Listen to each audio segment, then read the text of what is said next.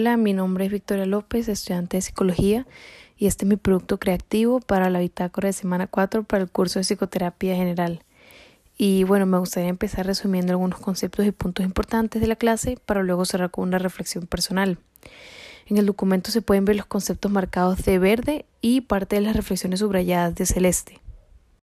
El primer concepto fue el de transferencia, que es la reacción sentimental que desarrolla el paciente hacia su terapeuta y que se produce por el desplazamiento de afectos de una persona a otra.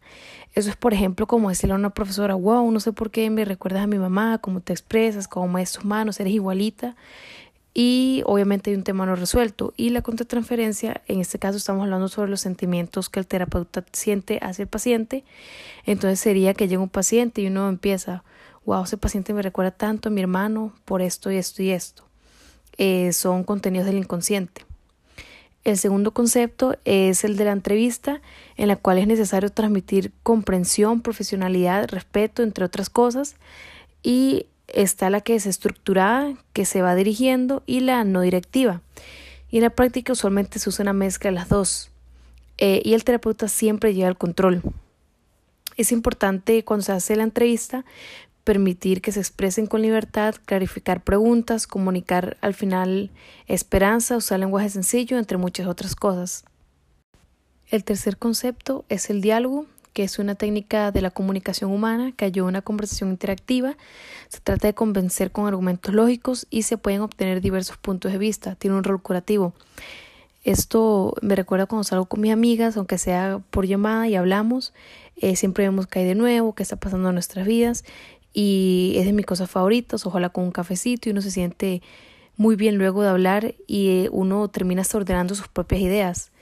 Y el último concepto tiene que ver mucho con el diálogo, que es el diálogo socrático, que es una técnica en la cual mediante preguntas el paciente descubre nociones que posee ocultas.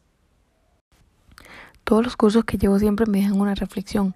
Esta clase en particular me enseñó mucho sobre la relación terapéutica, la cual es una relación de amor y no hay que tenerle miedo.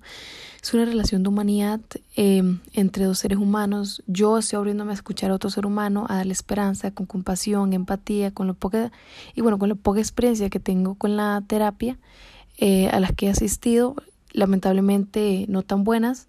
Si algo he aprendido es que es bastante difícil esperar a que lo llamen, entrar a la consulta, sentarse y tener que contar todas las cosas que están pasando. Es aterrador y uno está completamente vulnerable y está poniendo toda la confianza en esa persona sentada al frente con tantas ganas de un poco de claridad, un poco de esperanza y bueno, en realidad he tenido dos experiencias muy malas. Mi primera experiencia fue, em, estaba muy joven y recuerdo sentirme muy avergonzada y culpable por ir y como que no sentí ningún interés porque esa persona me ayudara, o sea, me sentía culpable incluso estar ahí y muy avergonzada cuando uno debería de creer en el paciente, ¿verdad? O sea, eso es lo que vimos en la clase, porque la terapia no es un juicio, es un proceso que va entregando luces.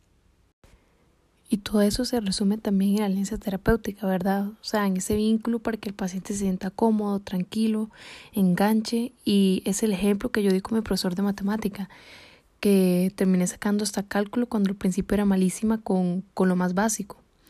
Y Rogers también menciona cómo esta relación tiene que despojarse del rol de seguridad del psicólogo.